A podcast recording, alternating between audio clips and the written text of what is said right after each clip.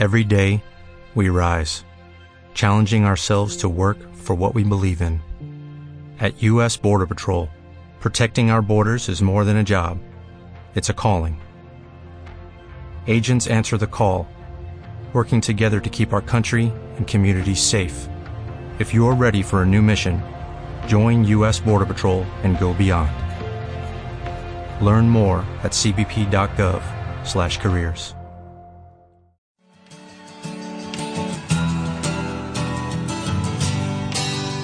Lucha de gigantes convierte el aire en gas natural. Un duelo salvaje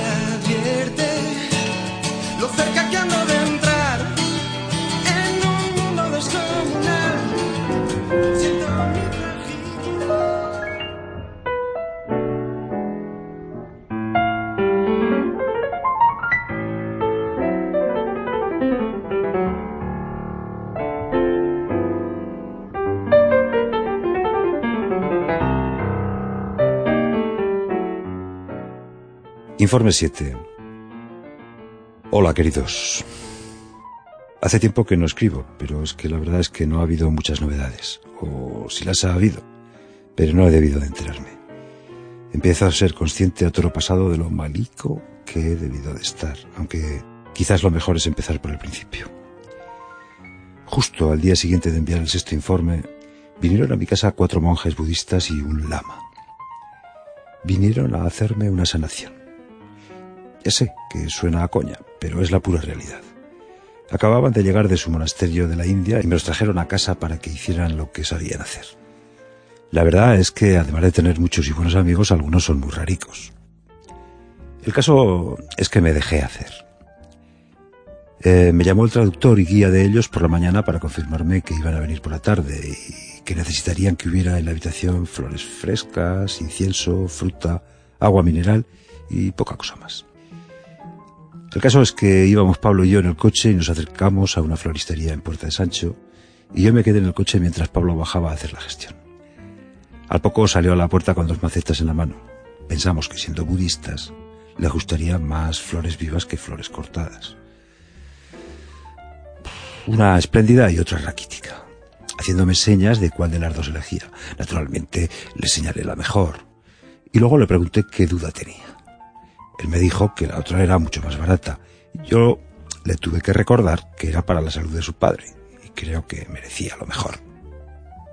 Bueno, montamos el tenderete y a las cinco en punto llegaron a casa con sus trajes tradicionales, sus cabecicas rapadicas y con una sonrisa de oreja a oreja. Os confieso que me encantaba la idea de que los vecinos los hubieran visto llegar a mi casa y alucinaran a colores. Después de las presentaciones, el lama me dijo, a través del traductor, que necesitaba harina de maíz. Miré con extrañeza al traductor y me dijo que lo sentía, pero que se había equivocado de ritual y que lo único que necesitaban era harina de maíz. No hay problema, le contesté. De entre las pocas casas de Zaragoza en que tengan en la despensa harina de maíz, habían venido a la indicada. Teníamos un paquete casi sin empezar, de una vez que María quiso hacer tamales y vio que la harina que había comprado no servía. El caso es que hicieron un muñeco como de vudú. Eh, lo pusieron en una palangana y me regaron la cabeza con el elixir de la vida que llevaban en una especie de botijo de metal, decorado con una pluma de pavo real. Y el elixir, después de pasar por la cabeza, caía en el muñeco y él se llevaba todas mis maldades. Bueno, exótico a más no poder.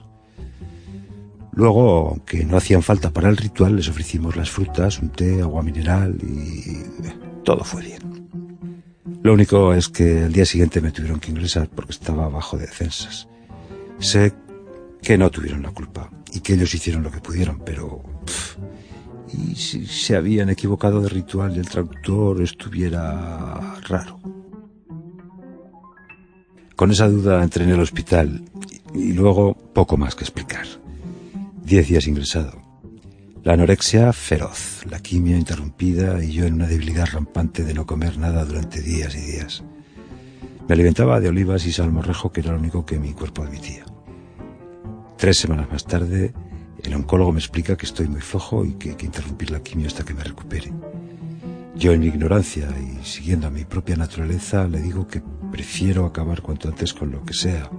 Y él me dice que no es una carrera y que no me va a dar más quimio hasta que me recupere y que nos vemos un mes más tarde. Ah, y que nadie puede decir que no tengamos que empezar de nuevo. Antes me harán un TAC y depende de si ha vuelto a crecer o no el tumor seguiremos o empezaremos. Así estoy. Como llevo casi dos meses sin quimio que llevarme a la boca, la anorexia se me ha pasado. Como, como una orilla de río. Me he puesto fuerte otra vez. He engordado un poquito. Ya vendrá la quimio y volveré a adelgazar. Y ahora estoy estupendo. Mi único problema es que si todo va bien o mal, al final de mayo volveremos con las litronas y a ver qué pasa. Bueno, lo dicho. Si alguien quiere invitarme a algo, una costillada, una fiesta o lo que sea, que aproveche durante el mes de mayo, que luego seguramente le tendré que decir que no. Un abrazo a todos.